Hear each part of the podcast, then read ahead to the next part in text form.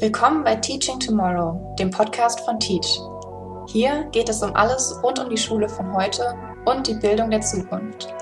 Du hörst von Experten und Expertinnen, die sich nicht mit dem Status quo abfinden, sondern weiterdenken. Sie erzählen, wie sie aus ganz verschiedenen Perspektiven die Bildung von morgen mitgestalten. Schön, dass du dabei bist. Hallo und herzlich willkommen bei einer neuen Folge Teaching Tomorrow.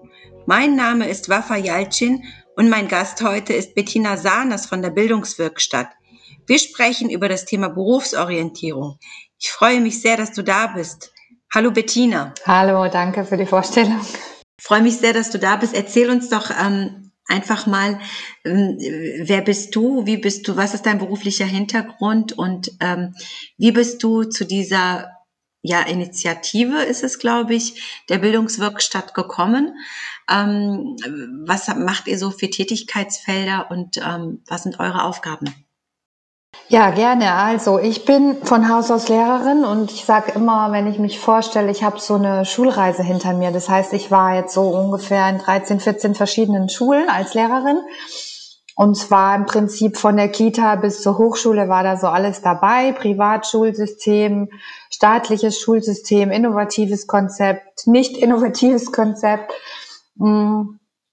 Und ähm, habe da natürlich viel gelernt und bin dann, als mein, als ich mit meinem vierten Kind schwanger war, raus aus der Schule, zwangsweise sozusagen, und habe dann angefangen zu überlegen, wie muss eigentlich Schule sein also so, wie, wie ich sie kennengelernt habe, passt mir das auf jeden Fall nicht. Und dann bin ich zur Schule im Aufbruch gekommen, habe dann viel gelesen über Gerald Hüther, Margret Rasfeld, ähm, habe mich da ein bisschen engagiert und bin dann äh, zu einem innovativen Bildungsträger im Kita-Bereich gegangen. Habe da so ein bisschen die Sozialpädagogik und überhaupt die Pädagogik, die reine Pädagogik kennengelernt. Ähm, war dann auch in der ähm, Erzieherinnenausbildung tätig und habe mich dann selbstständig gemacht mit dem Institut Bildungsinnovation Schulentwicklung mit dem Schwerpunkt Lehrerweiterbildung und auch Events zum Thema Vernetzung von Bildungsakteuren, was ziemlich gut gelaufen ist. Hatten wir den Bildungs-Coworking-Tag, wo wir Menschen aus dem Raum Stuttgart vernetzt haben, aus Kommune, Wirtschaft, Pädagogik, Schule, Initiative, Wirtschaft und so weiter ähm, um neue Projekte zu, zu äh, kreieren sozusagen. Und ähm, ich habe mich dann mit jemand, äh, mit einer Sozialpädagogin zusammengetan. Dann haben wir die Bildungswirkstatt, das Konzept sozusagen so ein bisschen geboren und haben jetzt in der Bildungswirkstatt drei Säulen. Die eine Säule ist Schulentwicklungsbegleitung, das heißt ähm, im Prinzip Prozessmanagement von Veränderungsprozessen in Schule. Das ist die erste Säule. Die zweite Säule sind innovative Schulprojekte wie aktuell das New School Works, das was auch im Bereich der Berufsorientierung wirkt. Und die dritte Säule sind ähm, runde Tische, die wir moderieren, also im Prinzip so wie der Bildungs-Coworking-Tag ähm, der ist jetzt in den runden Tisch gemündet sozusagen. Da vernetzen wir allerdings schwerpunktmäßig Region Stuttgart. Das heißt, unsere Vision ist, dass wir in Stuttgart eine Bildungslandschaft haben, die das den Kindern ermöglicht, auch einen guten Anschluss zu finden. Sprich, äh, wahrscheinlich nicht mehr in der Automobilindustrie, weil da werden jetzt die ähm, Ausbildungsplätze immer weniger, sondern halt in einer veränderten Ökonomie, sage ich mal so, so einen Platz zu finden, wo sie passen. Genau, das sind wie werden denn diese Projekte angenommen? Du sagtest gerade so ein bisschen das Netzwerken aus ähm, allen möglichen Bereichen. Ähm, wie kommt das denn in den Schulen auch an? Also komischerweise hatten wir bei den Coworking-Tagen oft Initiativen, aber wenig Lehrer und auch wenig Schulleiter. Also wir haben verknüpft schon, Wirtschaft war immer sehr offen, Politik auch auch Initiativen, Startups und so. Ähm, aber so richtig in die Schule ist es nicht angekommen. Aber wir glauben, oder jetzt aktuell ist es, hat sich ja so viel verändert über Corona, dass, dass jetzt klar ist, dass sich Schulen verändern müssen. Gerade im Bereich Digitalisierung. Das ist ja immer noch so, alle denken, wenn wir die Digitalisierung geschafft haben, dann haben wir es geschafft. Aber das ist ja nicht so. Wir haben es eigentlich, was heißt, wir haben es geschafft? Wir gehen den Weg in Richtung Zukunft. Ähm, wenn wir A, Digitalisierung stemmen, aber B, den ganzen Kulturwandel stemmen. Und der ist ja noch viel größer. Die Digitalisierung ist ja erstmal eine technische Sache, aber im Prinzip ist Digitalisierung auch ein kultureller Prozess. Und wenn wir den gehen, dann, dann schaffen wir das. Also sprich, diese, diese Coworking-Tage sind nicht so ganz in den Schulen angekommen. Ähm, wir hoffen, dass sich das jetzt äh, verändert. Das wird sich, denke ich, verändern. Während die Projekte natürlich sehr gut angenommen mhm. werden. Ja, ähm, du sagtest, du hast ja schon eine Schulreise hinter dir. Ähm, mich würde sehr interessieren, wie du das erlebt hast an den Schulen. Was wird da bereits denn für das Thema Berufsorientierung getan, besonders in den Klassen 9 bis 13? wo es dann wirklich darum geht, dass man sich orientiert? Also ich war, ich würde einfach mal drei Beispiele rausheben aus drei verschiedenen Schulen, wo ich war, die es, finde ich, ganz gut gemacht haben. Es waren allerdings alles Privatschulen. Ähm, das eine war die Märzschule in äh, Stuttgart, die haben für alle elften Klassen, also Gymnasium war das, für alle elften Klassen eine Veranstaltung gehabt, die ging immer donnerstags drei Stunden am Stück, die war verpflichtend. Und da haben die immer einen Speaker eingeladen aus, also aus allen möglichen Bereichen, Schwerpunkt Kunst, Sport, ähm, Pädagogik, alles Mögliche. Die haben dann so eine, so eine Impulsrede sozusagen gehalten und danach sind die in den Austausch gegangen. Ich war damals dabei, da war jemand von der Erlebnispädagogik von EOS da. Das ist so ein Waldorf-Anbieter Erlebnispädagogik. Und daraus entwickelte sich dann, dass die Schule den, den Elfklässlern angeboten hat, eine erlebnispädagogische Ausbildung parallel zur Schule zu machen, was ich mega gut fand. Also das ist ein Top-Angebot. Mhm.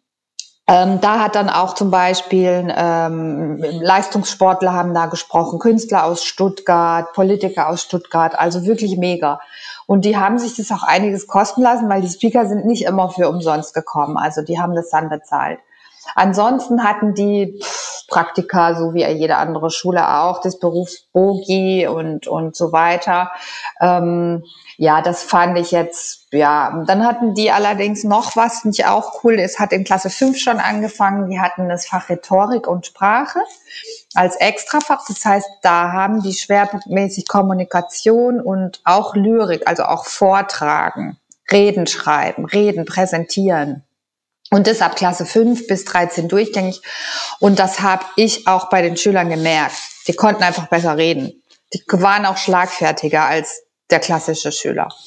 Dann hatte ich an der Merkur-Akademie in Karlsruhe, die haben äh, schon einen Schwerpunkt auf Berufsorientierung gelegt. Die hatten immer so Berufsorientierungstage an der Schule. Da haben sie verschiedene Firmen aus der Region eingeladen.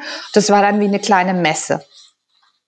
Und dann haben sie auch die, die Firmen da gehabt zum Thema, wie schreibe ich eine Bewerbung. Das hat dann nicht der Lehrer in Deutsch gemacht, sondern das hat halt dann äh, der Vertreter der Firma XY gemacht. Und an der Carlo-Schmidt-Schule, wo ich war, die hatten auch eine enge Verknüpfung mit, mit der Wirtschaft. Also es waren oft immer Kooperation mit Wirtschaft. Es war weniger jetzt Kooperation mit Politik, man hätte ja auch sagen können, da kommt jetzt das Institut oder der Landtag und präsentiert sich als Arbeitgeber, ja? Oder die Kommune. Aber das waren immer Firmen. Ähm, und ich finde immer, eigentlich muss man ja die breite Palette dessen, des Arbeitsmarktes präsentieren und nicht nur irgendwelche Firmen, ja, weil vielleicht passt der eine oder andere in einem Verwaltungsbetrieb besser. Oder ja, äh, also da denke ich mal, da war noch Nachholbedarf. Das waren so die, ich sag mal, die Best Practice, die ich kennengelernt habe an der normalen Schule, muss ich ganz ehrlich sagen, und auch an der Schule meiner Kinder. Da gab es noch nicht immer mehr Projektwochen. Also, und meine Töchter haben alle drei ein einwöchiges Praktikum gemacht. Das war das Bogi. Das war's. Und dann noch ein Sozialpraktikum. Also ich finde, das reicht nicht. Während zum Beispiel in Waldorfschule ja konzeptionell drei Praktika zweiwöchig verankert hat, mit Reflexion, mit, mit, äh, wo man präsentieren muss, was man getan hat, und zwar aus drei Bereichen. Ich glaube, die müssen ein landwirtschaftliches, ein künstlerisches und ein Praktikum der Wahl machen und noch ein soziales oder so. Und das ist, finde ich, schon mal eine solide Basis, wo man drauf aufbauen kann. Und dann gibt's halt noch zum Beispiel die ESBZ, die Evangelische Schule Berlin Zentrum. Die machen sogar ein komplettes Jahr oder halbes Jahr in der Oberstufe ins Ausland verpflichtend. mit einem sozialen oder ökologischen Projekt. Das sind natürlich Dinge, da können halt, also da, da gibt's die Konzepte, ja, da gibt's das Best Practice schon. Das Schulfach Herausforderung ist ja auch vielfach jetzt, also kopiert oder angenommen worden oder ist jetzt an, an vielen Hunderten von anderen Schulen und aktuell auch das Projekt von Margret Rasfeld Friday, was jetzt auch ähm, an die Schulen geht, was ähm, mehr so bei dem Projekt Lernen anhört. Das sind ähm, alles wunderschöne Ansätze. Weitestgehend hast du ja beschrieben, dass das eher Privatschulen sind, dass das so in die staatlichen Schulen nicht wirklich äh, vordringt, leider. Ähm, das Beispiel, was du erzählt hast mit äh, der Schule, die donnerstags immer drei Stunden verpflichtend Speaker eingeladen hat, hat mich sehr an unsere Inspiration Days erinnert, weil, weil das ist ja das, was wir jetzt auch tun. Und zwar, wir versuchen ja mit den Inspiration Days einfach eine breite ähm, Masse an Berufsbildern abzubilden. Schauspieler, Astronauten, ähm, Sternekoch und was die Welt so benötigt, ja. Also weniger ähm, die Unternehmen dann in den Vordergrund zu stellen, weil das kann ja jeder, sondern wir gucken, was gibt es für Berufsfelder, ähm, um halt auch die Stärken äh, der, der Schülerinnen und Schüler irgendwo aufzugreifen, damit die sich irgendwo aufgehoben fühlen. Ähm, was ist denn deine Erfahrung an den Schulen? Ähm, werden die Kinder und Jugendlichen überhaupt in ihren Stärken und Fähigkeiten gesehen? Besteht da überhaupt ein Interesse, das herauszufinden, was ihre Stärken und Fähigkeiten ist? Naja, also ich würde mal sagen, mit den Worten von Otto Herz, der hat mal gesagt, das ist ja äh, so, äh, ich weiß nicht, er ist jetzt um die 70, Reformpädagoge, hat Laborschule Bielefeld gemacht und ist aktuell in der Nachbarschule Leipzig aktiv. Der hat gesagt, wir dürfen nicht das Misslingen verwalten, sondern wir müssen das Gelingen gestalten. Und ähm, ich, also das, was ich gesehen habe in Schule, ist, dass der Großteil der Lehrer schon einfach dieses, dieses Fehler Ding hat. Sprich roter Stift, Fehler ankreuzen. Und ähm, ich habe immer einen, einen grünen Stift genommen. Ich fand immer das Rot so eklig. Natürlich ist es dann immer noch ein Fehler, den man anstreicht. Aber ich finde diese Farbe, dieses Rot schon so, fand ich einfach eklig. Und ich denke, wir müssen mehr gucken, dass wir die Stärken stärken. Dann so mein Onkel sagte immer, wenn du, wenn du deine Stärken stärkst, dann wirst du was Besonderes, dann wirst du richtig gut weil dann bist du genau in dem, wo du gut bist, da wirst du gefördert. Die Schwächen, hat er gesagt, zu stärken ist ein bisschen Bullshit, weil da, da, da gerät man an seine persönlichen Grenzen. Er sagt ja immer, die Schwächen nur so stärken, dass sie so sind, dass sie dich nicht mehr in deinen Stärken behindern. Das heißt, wenn mich eine Schwäche in meiner Stärke behindert, beispielsweise ich kann nicht Bruchrechnen und muss aber irgend so Plan aufstellen, dann muss ich halt nun mal Bruchrechnen. Das ist eine Schwäche von mir, aber das muss ich halt dann machen. Aber wenn sie mich nicht behindert, warum soll ich sie dann, warum soll ich sie dann stärken? Warum bleibe ich nicht bei meiner Stärke? Und ich denke, da müssen wir hin, dass wir, dass wir die Potenziale der Kinder entdecken, suchen, Schatz suchen, wie die Margret Rassfeld sagt immer, wir müssen Schatzsucher werden, wir müssen nicht ähm, die Fehlersucher werden, sondern die Schatzsucher. Und so hat doch jeder, jeder wird mit einem Talent geboren. Man weiß nur nicht, wo es ist. Man findet es manchmal erst mit 40, mit 50. Ähm, aber warum nicht schon mit 15 finden, ja? Also dann hat man es leichter, dann muss man nicht die Schule abbrechen, dann muss man nicht die Uni abbrechen oder so. Und da denke ich, den Fokus auf die Stärken zu setzen, das ist nicht angekommen bei den Lehrern, bei dem Großteil der Lehrer, aber das ist jetzt im Wandel. Das ist ja auch in Firmen im Wandel, dass man sagt, wir brauchen eine neue Fehlerkultur. Das heißt, ich freue mich auf den Fehler. Ja, der hilft mir, dass ich mich verändere, dass ich, dass ich sehe, der Weg ist nicht richtig dass ich sehe, ich muss woanders hin, das passt nicht.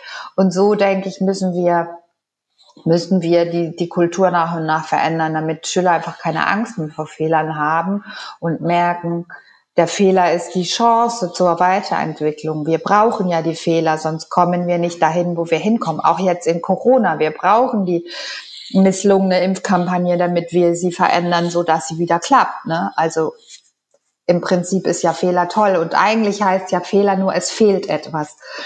Also der Fehler ist ja nicht, es ist falsch, sondern es fehlt was, damit es wieder richtig funktioniert.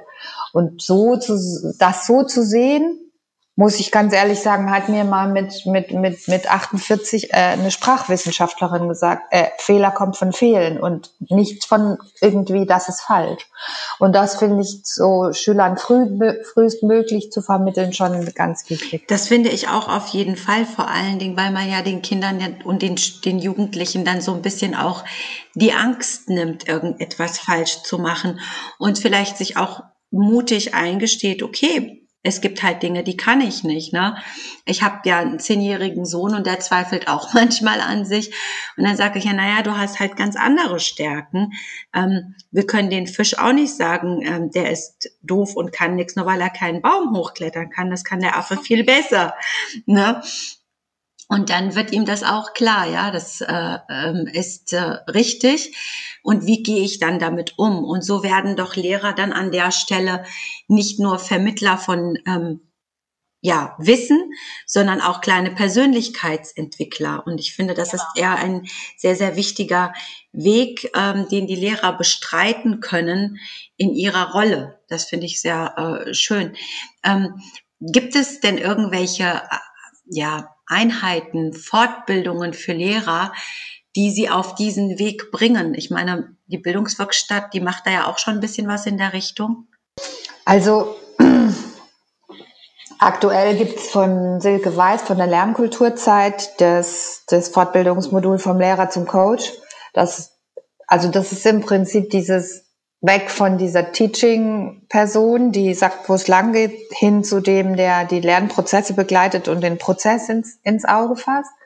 Das ist so ein, im Prinzip eine Mindset-Change-Ausbildung.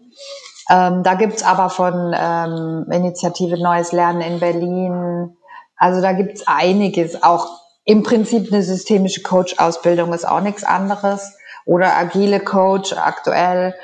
Ähm, das ist jetzt nicht unbedingt im Lehrerkontext, aber manchmal finde ich es ganz gut, wenn man eine Fortbildung macht, wo nicht nur Lehrer sind. Aber ganz ehrlich, diese Fortbildung, wo, wo nur eine Personengruppe an, also Berufsgruppe ist, die, die bringen, finde ich sowieso immer am wenigsten.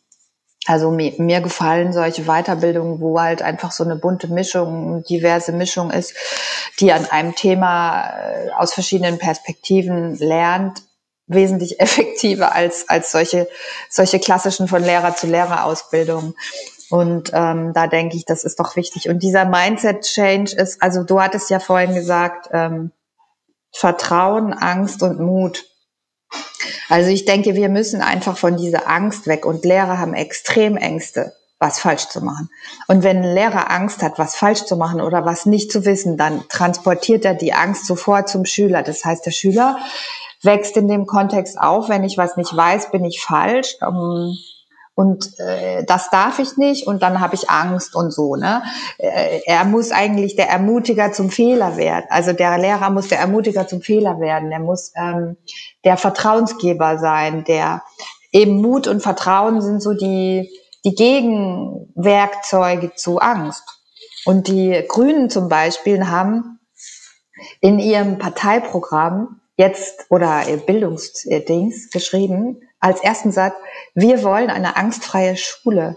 Und als ich den Satz gelesen habe, habe ich natürlich erstmal gedacht, na ja, formulier es mal lieber positiv, aber im Prinzip ist es ja so die Abkehr von der von der Schule mit Angst, die wir eigentlich breit haben.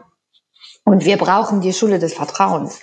Ähm, genauso wie wir im Unternehmen, keine Ahnung, bei DM oder so, da gibt's keine Angst. Da wird mit Vertrauen gearbeitet. Da wird, werden die Stärken in, in diesen Kunst- oder Theaterworkshops haben die da für die Auszubildenden. Ja, also was, was ist das bitte? Das ist komplett was, was anderes als das, was, was wir jahrelang hier gemacht haben. Ja. Und komischerweise haben wir die Reformpädagogik ja schon seit Jahren. Wir haben seit dem, weiß ich, 15., 16. Jahrhundert Jahrhundert, Comenius, Pestalozzi und so, die waren ja schon mega fortschrittlich, ja. Wir hatten Schulen Summerhill in England, wir haben Laborschule Bielefeld, keine Ahnung, Jena Planschule. Wir haben das alles schon gehabt oder haben es zum Teil parallel, aber in der Breite hat es das nicht geschafft. Und das ist vielleicht gerade mal noch bei der Waldorfschule, dass sie in der Breite so ein bisschen Reformpädagogik gemacht hat. Aber, aber wir sind, wir haben es, diesen Change noch nicht geschafft. Und da, glaube ich, braucht es noch Zeit, wenn man sieht, die KMK, wie die da agiert, dann äh, habe ich wenig Hoffnung. Aber ich denke, die Projekte kommen jetzt in der Breite an. Auch das, was ihr macht, ist ja super, um zu multiplizieren, Best Practice. Die, die Lehrer müssen einfach von dem Best Practice mitkriegen und damit sie Bilder in ihren Köpfen haben, wie Schule aussehen kann.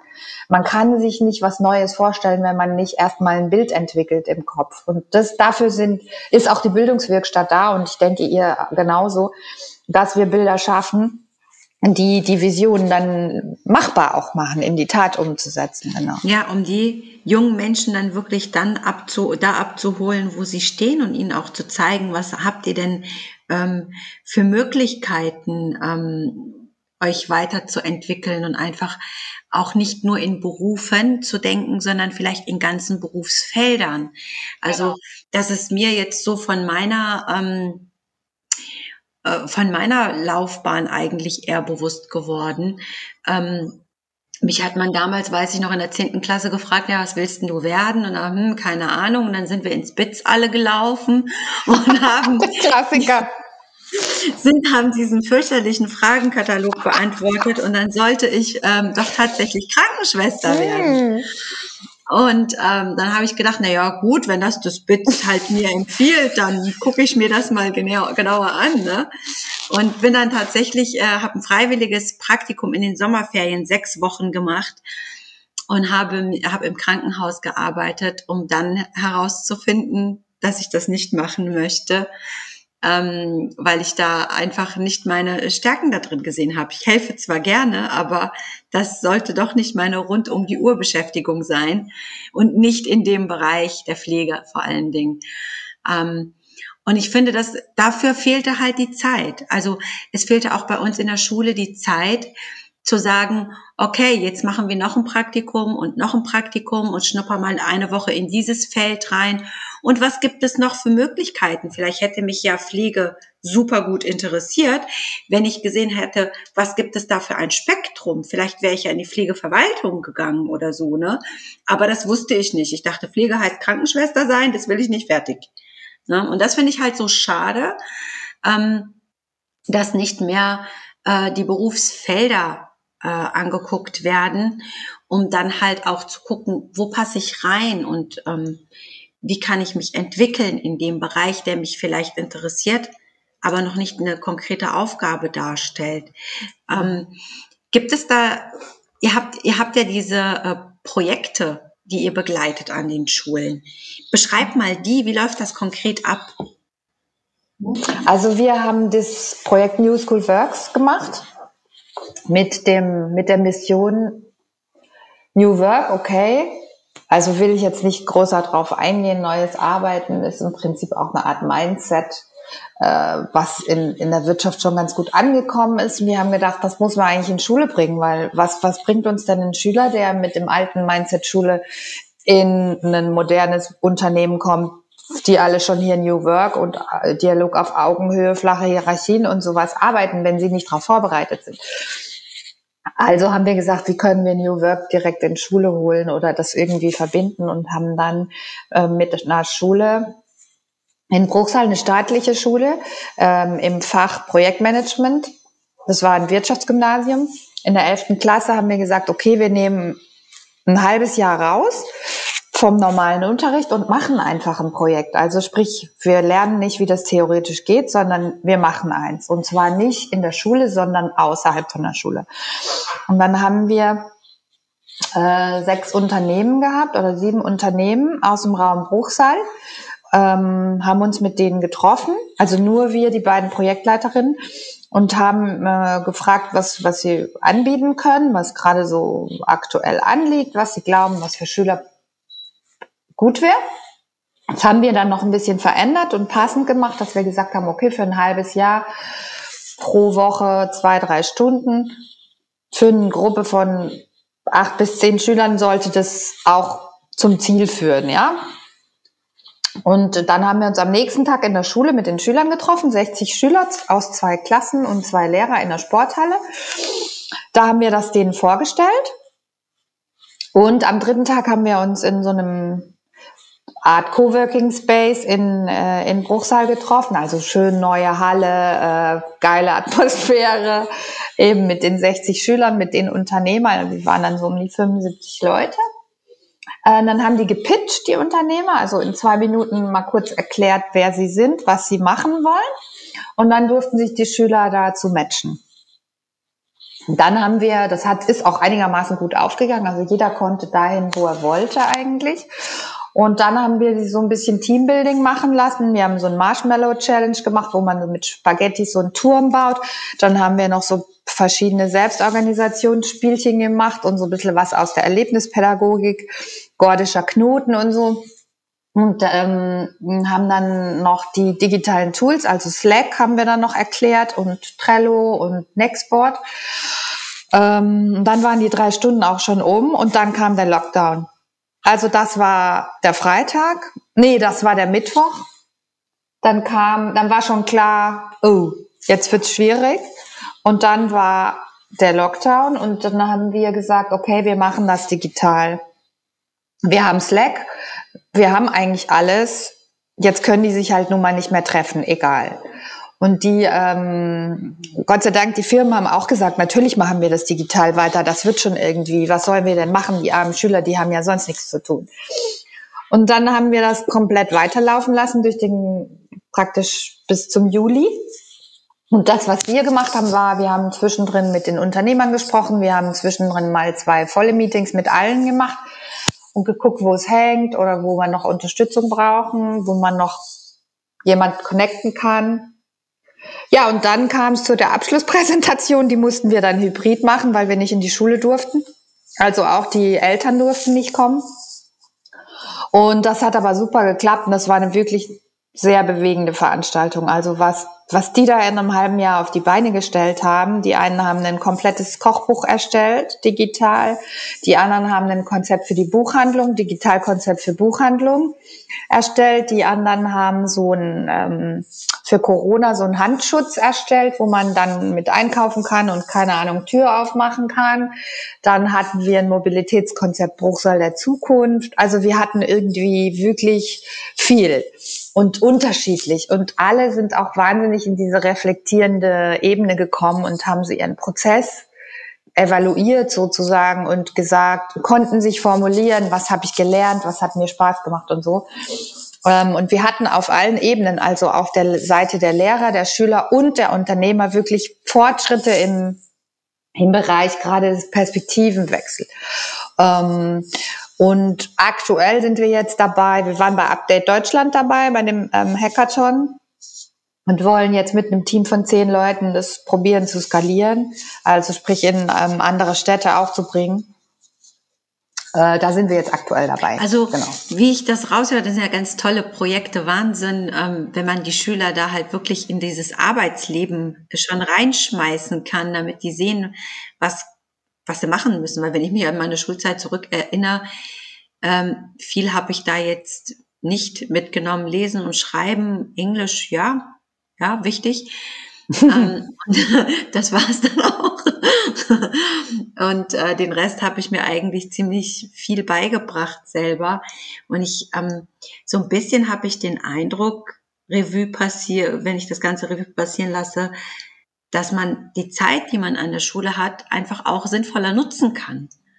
Ähm, kann man, ich weiß es nicht, gibt es vielleicht Ansätze, den, den Schulen klarzumachen, wir brauchen das Thema Berufsorientierung intensiver und es gibt ja tolle äh, Best-Practice-Beispiele, wie du geschildert hast.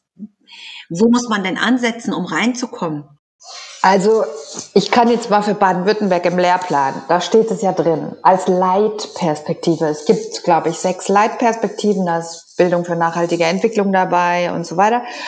Und Berufsorientierung, da ist das Wort, ist, bedeutet Leitperspektive ist in allen, ist zu behandeln, quer über den Fächerkanon. Das heißt, auch in Deutsch, in Chemie, egal wo ich bin, muss ich auch Berufsorientierung machen. Das heißt, hab unterrichte ich Chemie, muss ich das Berufsfeld Chemie mal aufdröseln. Wo, wo kann man da was machen? Kann man in die Pharmazie gehen, in die Forschung, ähm, whatever.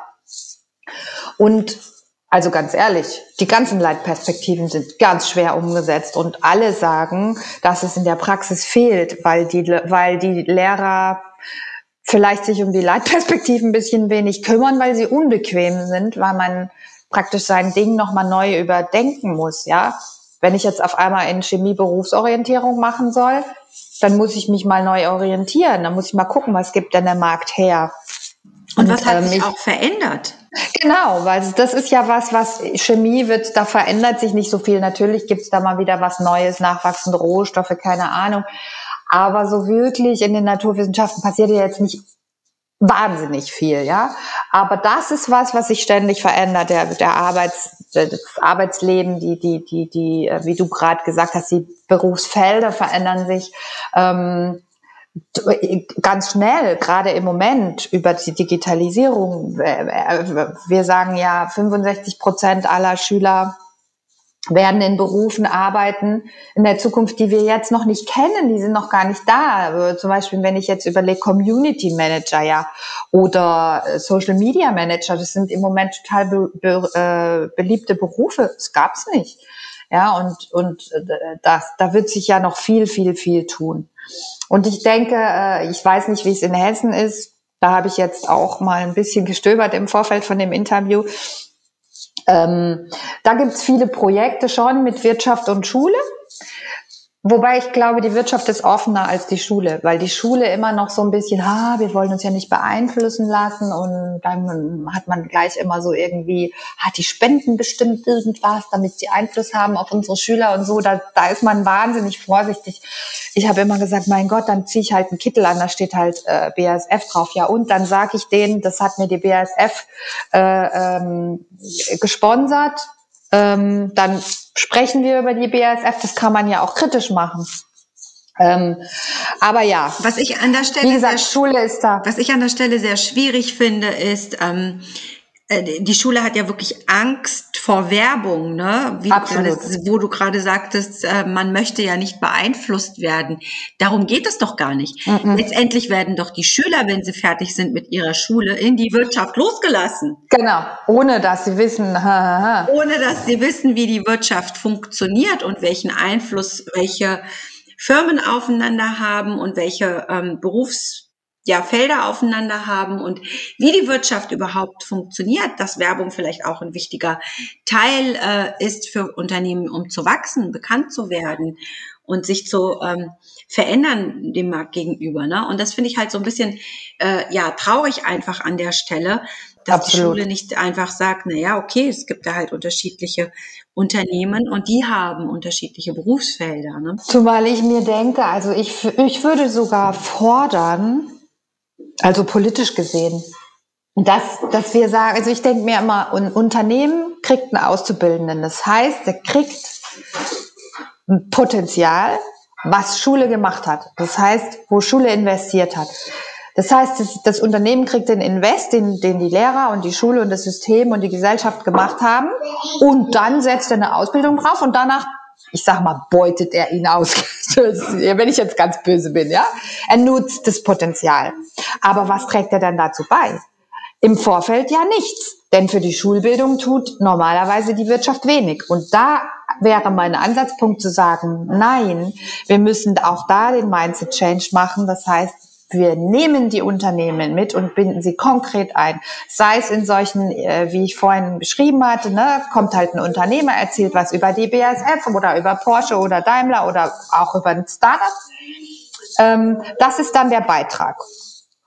Wäre okay, da kostet dann nichts. Auf jeden Fall. Oder er macht ein Thema Berufsorientierung, Thema Berufsvorbereitung. Er kommt in die Schule und sagt, hier bei Porsche gibt's die und die Berufsfelder. Wenn du handwerklich begabt bist, dann kannst du das und das tun. Wenn du naturwissenschaftlich begabt bist, kannst du das und das tun. Ähm, und da denke ich mir, das machen wir nicht. Dabei ist die Wirtschaft der Nutznießer von von, von den Schülern, die kommen von der Schule. Also warum nicht direkt damit einbinden? Und genauso auch die Kommune damit einbinden, die Politik mit einbinden. Da gibt's überhaupt keine Netzwerke. Schule sind, Schulen sind abgeschlossene kleine Satelliten. Die sind überhaupt nicht mit dem Weltraum verbunden. Und das, und das kann eigentlich nicht sein. Eine Schule muss eigentlich, also Steinmeier hat jetzt so schön gesagt, in Zeit für Bildung in dem Online-Kongress, äh, Bildung gehört in die Mitte der Gesellschaft. Ja, gehört sie. Und zwar lebenslang und da ist auch die Schule dabei. Und wenn wir nicht so denken, dann, ver, ver, dann verknüpfen wir auch nicht die Schule mit der Welt, sondern dann lassen wir sie da, wo sie ist, nämlich in ihrem Satellitendasein. Und ich glaube, da müssen wir weg von. Wir müssen wir müssen die Schul die Schulen müssen die Treibhäuser der Zukunft werden, sagt, gibt's ja einen Film davon, einen, einen sehr bewegenden Film. Ähm, und, und Schule, warum soll nicht Schule der Meeting Point der Gesellschaft sein? Warum soll nicht eine Partei dort ihren Parteitag abhalten? In der Schule, ja? Mit, mit Zuschauern. Warum soll nicht der Bürgermeister mal in der Schule eine Sitzung abhalten? Unter Einbindung der Schüler. Warum soll da nicht äh, ein Seniorencafé sein, was ein Schüler vielleicht begleitet? Sportvereine, das funktioniert, das haben wir in der Schule, aber das kann man mit anderen Bereichen genauso machen. Und dann denke ich mir, dann, dann kriegen wir die Schüler in die Welt. Und wir müssen ja die Schüler in die Welt lassen. Warum nicht natürlich schon mit zwölf und mit acht? Ähm, nicht erst mit 18 und dann so, uh, wie schreibe ich eine, wie schreibe ich eine Bewerbung? Wie mache ich mein Spiegelei? Wie mache ich einen Mietvertrag? Das ist einfach viel sehr schöne, sehr sehr schöne Ideen vor allen Dingen, weil die Kinder dann an der Stelle auch merken, ähm, ich bin selbstwirksam, ich kann auch etwas genau. erreichen und ich kann auch einen Einfluss in die Gesellschaft bringen. Und das ist ja auch etwas, was uns total ähm, fehlt, finde ich, an dieser Stelle. Wir sagen immer, ähm, Erziehung gehört nach Hause. Ja, natürlich gehören grundsätzliche Erziehungspunkte äh, nach Hause. Bloß wenn wir über Ganztagsschulenkonzepte sprechen und die Eltern immer weniger Einfluss auf ihre Kinder haben, weil die Kinder im, am ganzen Tag in der Schule betreut werden. Ähm, das war ja die Diskussion, bevor Corona losging, auch bei mhm. uns an den Schulen, dass die Zeiten erweitert werden, Ganztagsschulenkonzepte kreiert werden, dann frage ich mich an der Stelle, dann muss die Schule auch in der Pflicht sein, solche ja kleine Ökosysteme, wie du sie gerade beschrieben hast, anzubieten, um die Kinder tatsächlich ein, ein, ein Teil eines Dorflebens äh, sein zu können zu gucken, wo kann ich mich einbringen, äh, was kann ich ähm, sinnvoll gestalten, wie funktioniert die Politik, wie funktionieren ähm, Altenheime oder was auch immer. Genau. Wie funktioniert unser kleiner Kosmos, unser Dorf, ähm, damit alles läuft, wie es läuft. Und das kann man durchaus, finde ich, auch mit zehn oder zwölf Jahren lernen, sich einzubringen. Oder vielleicht auch schon. Ja, da gibt's ja das, den schönen Spruch, äh, ich glaube, für die, für die Erziehung des Kindes oder braucht es ein Dorf. Ja. Also braucht es ein ganzes Dorf. Und ich meine, ähm, wenn man, wenn man so alleinerziehend ist oder wenn man in eine neue Stadt gezogen ist als Familie, dann merkt man, dass man es einfach gar nicht schafft, zu zweit oder alleine. Man braucht einfach Systeme, man braucht Sicherungssysteme für schwierige Zeiten, keine Ahnung, Mutter krank, Vater krank oder so. Man braucht aber auch unterschiedliche Personen, Typen, mit denen die Kinder in Kontakt kommen, damit man die komplette Bandbreite hat. Ja, man braucht nicht nur tolle Lehrer, man braucht vielleicht auch mal einen Lehrer, der ein bisschen komisch ist. Dann sieht man, okay, nee, so nicht, das will ich nicht, da muss ich mich abgrenzen. Dann sage ich nein und solche Dinge, ähm, auch Räume. Wir brauchen viel mehr Räume. Die Städte sind ähm, zu eng. Äh, wo gibt's noch einen Abenteuerspielplatz oder eine Jugendfarm? In Stuttgart gibt's die Jugendfarmen, die sind ganz toll mit vielen Tieren und wo man so auch Bretterbuden bauen kann. Oder in Leipzig gibt's so einen Bretterspielplatz, wo die Kinder einfach ganz frei an solchen Gebäuden bauen, mit Brettern und Nagel und Schrauben. Ab sechs Jahre alt lassen die die da komplett allein. Und solche Räume brauchen wir in Stadt und in Land, damit die Kinder sich einfach ausprobieren können und damit sie Verantwortung oder ja, Eigenverantwortung und selbstwirksam, wie du vorhin, äh, wie du vorhin schon gesagt hast, einfach die Möglichkeit dazu bekommen. Und das, das, das, ja, das, das machen wir zu wenig. Wir trauen eigentlich un, unseren Kindern zu wenig zu. Also ich würde mal sagen, der Großteil der Eltern traut ihren Kindern zu wenig zu und fängt dann zu spät an, und dann auf einmal sind sie 18 und dann, dann fordert man extrem viel, was man vorher nicht gemacht hat. Und das geht dann auch nicht, weil dann habe ich nachher keine Ahnung, Studienabbrecher, Leute, die mit dem Leben nicht klarkommen, Leute, die beim Psychologen landen und so weiter. Das ist nicht gut. Ja, die Kinder Das ist nicht gut. Die Kinder müssen wirklich die Möglichkeit haben, denke ich auch, sich auszuprobieren, um ihre Persönlichkeit zu entfalten, um dann daraus resultierend erstmal überhaupt zu eruieren, wer bin ich, was will ich. Und äh, ich fand letztens den Satz von, ähm, äh, von, von äh, der Eileen Möck von den Zukunftsbauern so inspirierend, die sagte, in was für einer Welt möchte ich leben? Und dann erst kann man eigentlich sagen, wo, wo sehe ich mich in dieser Welt? Das fand ich wirklich Schön, mega ja. toll, weil ähm, du kannst im Grunde gar nicht sagen, was du werden willst. Es ist so schwierig, wenn man mich jetzt nach meiner Persönlichkeit fragen will. Seine eigene Persönlichkeit zu beschreiben, ist doch etwas sehr, sehr Schwieriges, wenn man sie nicht erfahren durfte. Wo hatte ich jetzt gute Arbeit geleistet? Wo war ich jetzt echt miserabel? Und wie kann ich mich weiterentwickeln? Und wo, wie, wie möchte ich mein Umfeld gestalten? Und dann kann man eigentlich auch erst sagen, wer möchte ich sein und welchen Beruf möchte ich haben. Ja, ja, das ist schön. Also wir hatten, ich hatte mal eine Zukunftswerkstatt angeboten in den Ferien und da war die Überschrift, in welcher Welt wollen wir leben? Und da entstand zu Beginn zum Intro so ein Plakat, extrem, da war alles drauf, äh, mein Kollege meinte, der war bei den Grünen, der meinte, ey, das ist ja geil, das ist das komplette Parteiprogramm der Grünen.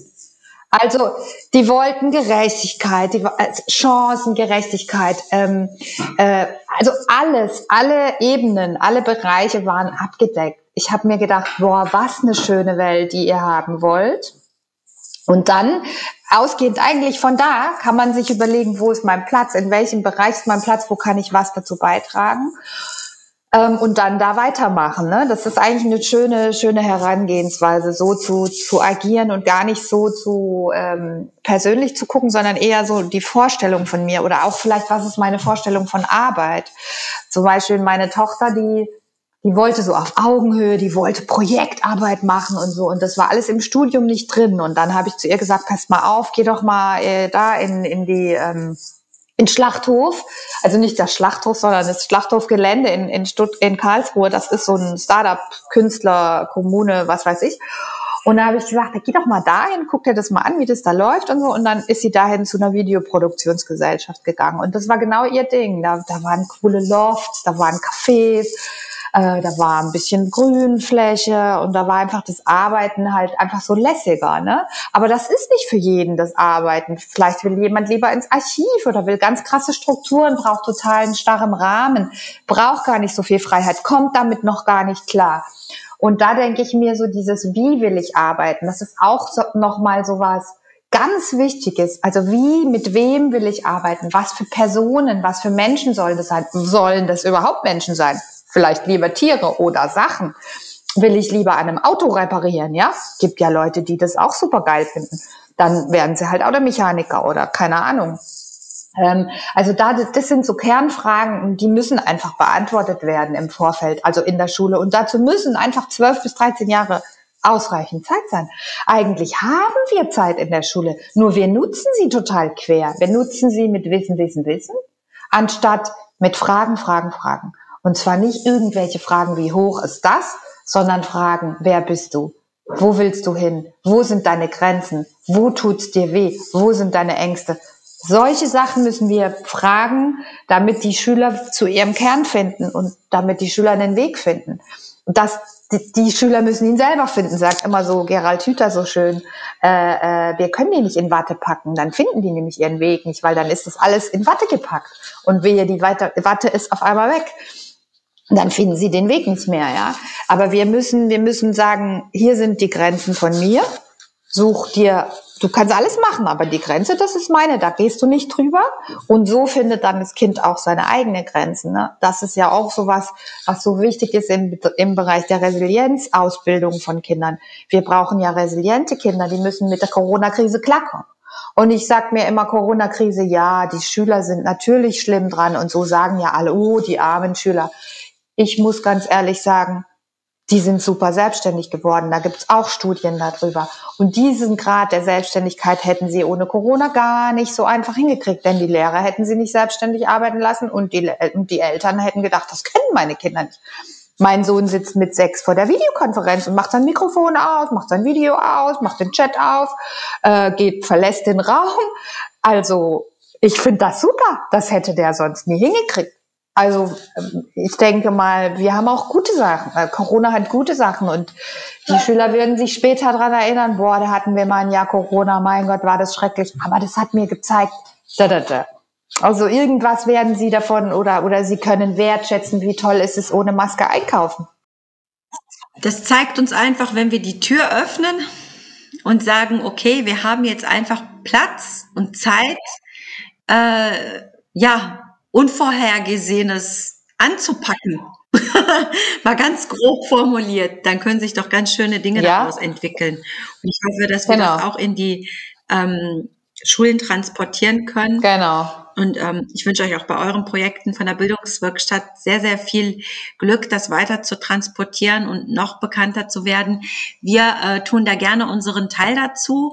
Ich freue mich sehr, dass ihr auch bei unseren Inspiration Days dabei seid, dass du da bist für einen ähm, Vortrag bei den Lehrern. Ähm, ich denke, ja, wir freuen uns so auch schon. kommen wir weiter, um einfach, ja, wenn wir gucken, was gibt es für Bereiche, äh, die, die noch mehr Freiräume in die Schule bringen, die den Lehrern neues Mindset bringen, was du öfter erwähnt hast, um ähm, da einfach freier zu arbeiten. Vielen Dank, vielen Dank, vielen Dank, Bettina, für ja, das äh, spannende Interview, für den spannenden Einblick in eure Arbeit. Und ähm, ja, ja danke dir wir auch. hören uns demnächst mal wieder und sehen uns bald wieder. Und ich hoffe, dass sich auch in Zukunft tolle ja, Projekte aus gemeinsamen Arbeiten entwickeln können. Dankeschön, Bettina. Bis zum nächsten Mal. Mach's gut. Ja, super. Freue ich mich auch drauf. Danke. Zusammenfassend kann man nur sagen, dass sich tolle Konzepte an den Schulen etablieren können, wenn viele Menschen Mut entwickeln, auch das Thema Berufsorientierung nochmal gezielter anzugehen und gemeinsam mit den Schülern ihre Stärken herauszufinden. So viel zum Thema Berufsorientierung heute. Und beim nächsten Mal ist bei mir Sam Kascher von Hey Future. Hey Future ist im Grunde eine App für die Berufsorientierung. Seid dabei, ich freue mich auf euch. Bis zum nächsten Mal.